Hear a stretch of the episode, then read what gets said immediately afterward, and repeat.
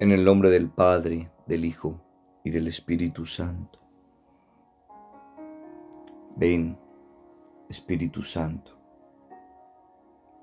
Ven, amor del Padre y del Hijo. Ven a nuestro corazón.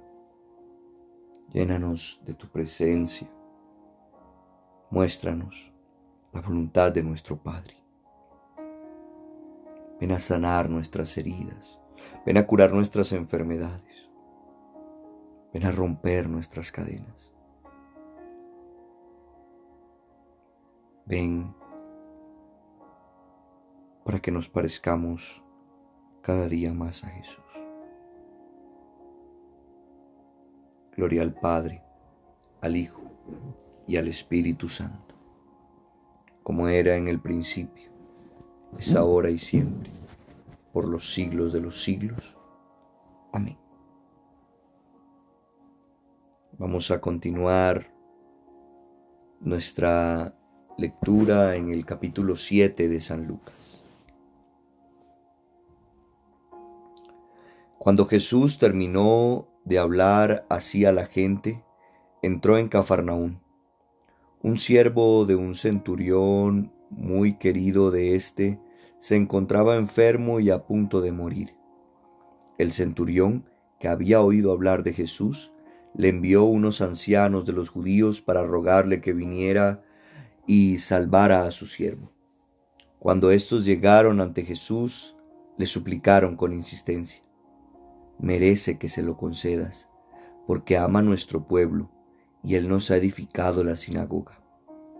Jesús se fue con ellos Estando ya no lejos de la casa, envió el centurión a unos amigos a decirle, Señor, no te molestes, porque no soy digno que entres bajo mi techo.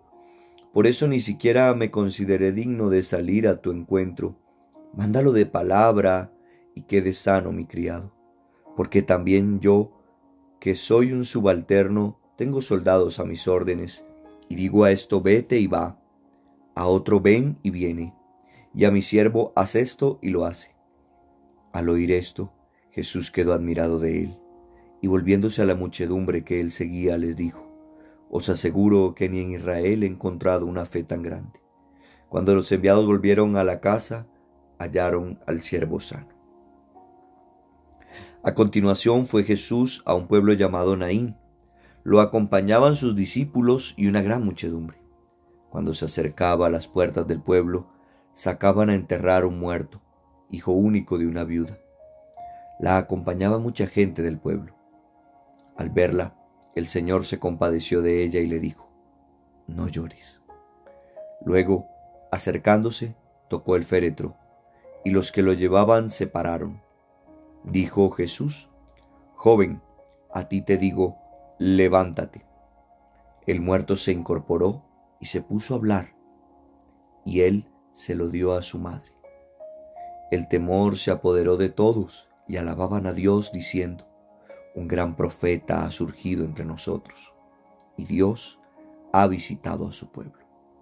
Y el suceso se propagó por toda Judea y por toda la región circunvecina.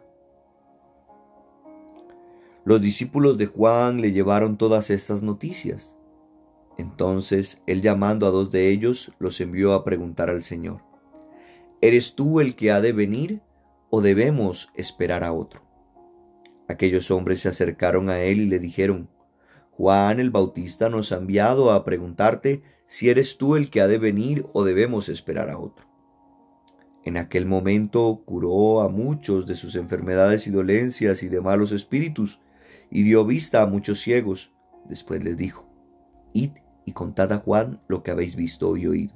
Los ciegos ven, los cojos andan, los leprosos quedan limpios, los sordos oyen, los muertos resucitan, y se anuncia a los pobres la buena nueva. Y dicho aquel, y dichoso aquel a quien yo no le sirva de escándalo. Cuando los mensajeros de Juan se alejaron, se puso a hablar de Juan a la gente. ¿Qué salisteis a ver en el desierto? Una caña agitada eh, por el viento? ¿Qué salisteis a ver sino un hombre elegantemente vestido? No. Lo que los que visten magníficamente y viven como licie están en los palacios. Entonces, ¿qué salisteis a ver? ¿Un profeta? Desde luego que sí, y más que un profeta. De este es de quien está escrito. Voy a enviar a mi mensajero delante de ti, que preparará por delante tu camino. Os digo que entre los nacidos de mujer no hay ninguno mayor que Juan. Sin embargo, el más pequeño en el reino de Dios es mayor que él. Toda la gente que le escuchó, incluso los publicanos, reconocieron la salvación que Dios les ofrecía y se hicieron bautizar con el bautismo de Juan.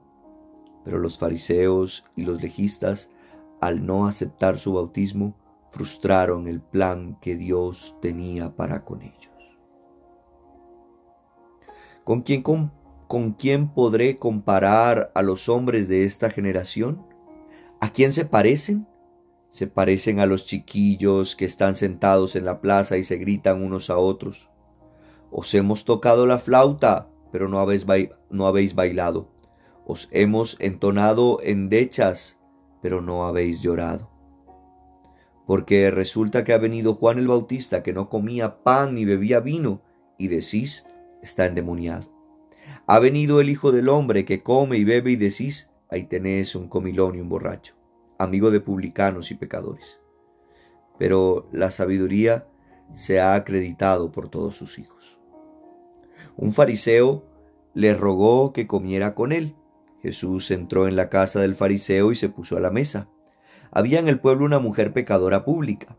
Al enterarse de que estaba comiendo en casa del fariseo, llevó un frasco de alabastro de perfume y poniéndose detrás a los pies de él comenzó a llorar con sus lágrimas le humedecía los pies y con los cabellos de su cabeza se los secaba. Besaba sus pies y los ungía con perfume. El fariseo que le había invitado al ver la escena se decía para sí, si éste fuera profeta, sabría quién y qué clase de mujer es la que le está tocando, una pecadora. Jesús le dijo, Simón, tengo algo que decirte. Él respondió, di maestro. Un acreedor tenía dos deudores, uno debía quinientos denarios y el otro cincuenta. Como no tenían para pagarle, perdonó a los dos. ¿Quién de ellos le amará más? Respondió Simón, supongo que aquel a quien perdonó más. Jesús le dijo, has juzgado bien. Después, volviéndose hacia la mujer, dijo a Simón, ¿ves a esta mujer? Entré en tu casa y no me diste agua para los pies. Ella en cambio ha humedecido mis pies con lágrimas y los ha secado con sus cabellos. No me diste el beso, pero ella desde que entró no ha dejado de besarme los pies. No ungiste mi cabeza con aceite, pero ella ha ungido mis pies con perfume. Por eso te digo que quedan perdonados sus numerosos pecados, porque ha demostrado mucho amor. A quien poco se le perdona, poco amor muestra. Y le dijo a ella, tus pecados quedan perdonados. Los comensales empezaron a decirse para sí, ¿quién es este que hasta perdona los pecados? Pero él dijo a la mujer, tu fe te ha salvado. Vete en paz. Palabra del Señor, gloria a ti, Señor Jesús.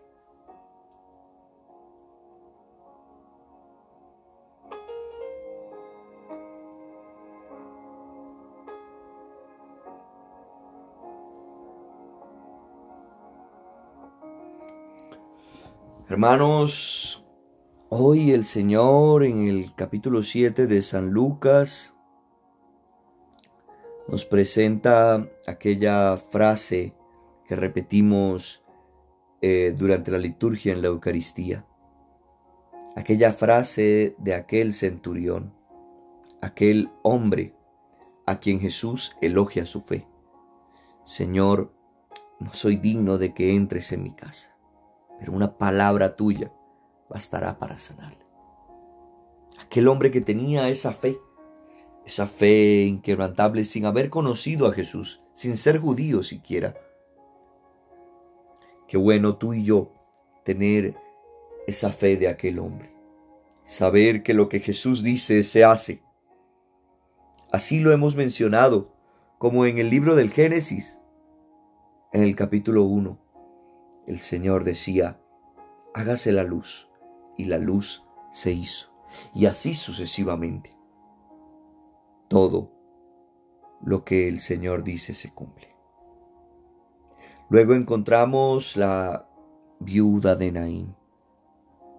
Qué acontecimiento más hermoso. Jesús se conmueve, Jesús se compadece.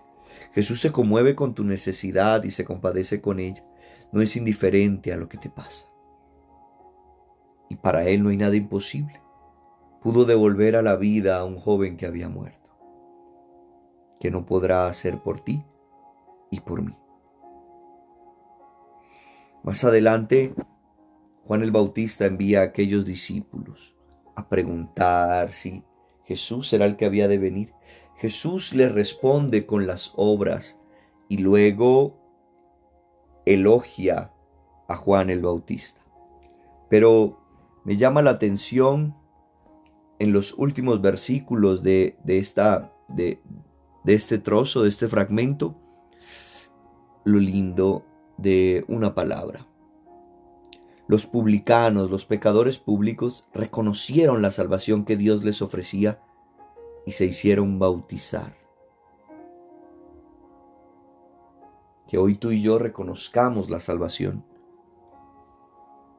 Porque por el otro lado están los fariseos y los legistas que no aceptaron el bautismo. Y dice el texto del Evangelio, frustraron el plan de Dios, el plan que Dios tenía con ellos. Que nosotros hoy creamos, recibamos la salvación, vivamos nuestro bautismo para no frustrar el plan que Dios tiene con nosotros.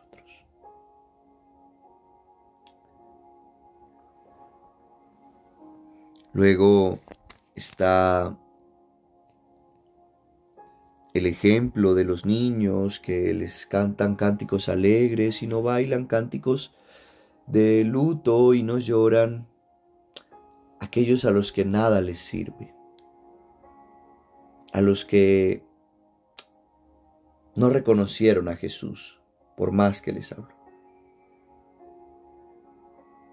Que nosotros hoy podamos reconocer a Jesús, el paso de Jesús y por último, la pecadora que besa los pies de Jesús, a quien mucho se le perdona, mucho ama. Hoy reconozcamos esa misericordia del Señor, esa bondad que tanto nos ha perdonado y que nos hace nuevos porque solo reconociendo aquello vamos a tener mucho amor en nuestro corazón.